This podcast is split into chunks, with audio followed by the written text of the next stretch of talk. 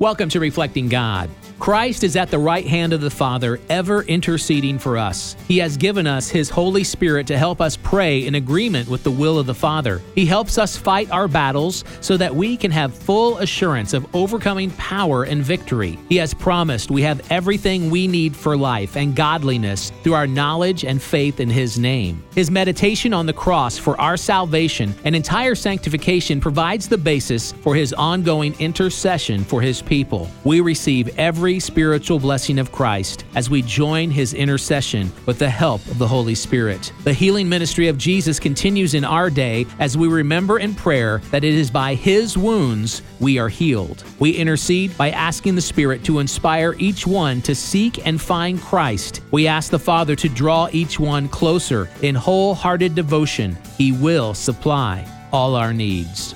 Embrace holy living. Visit reflectinggod.com.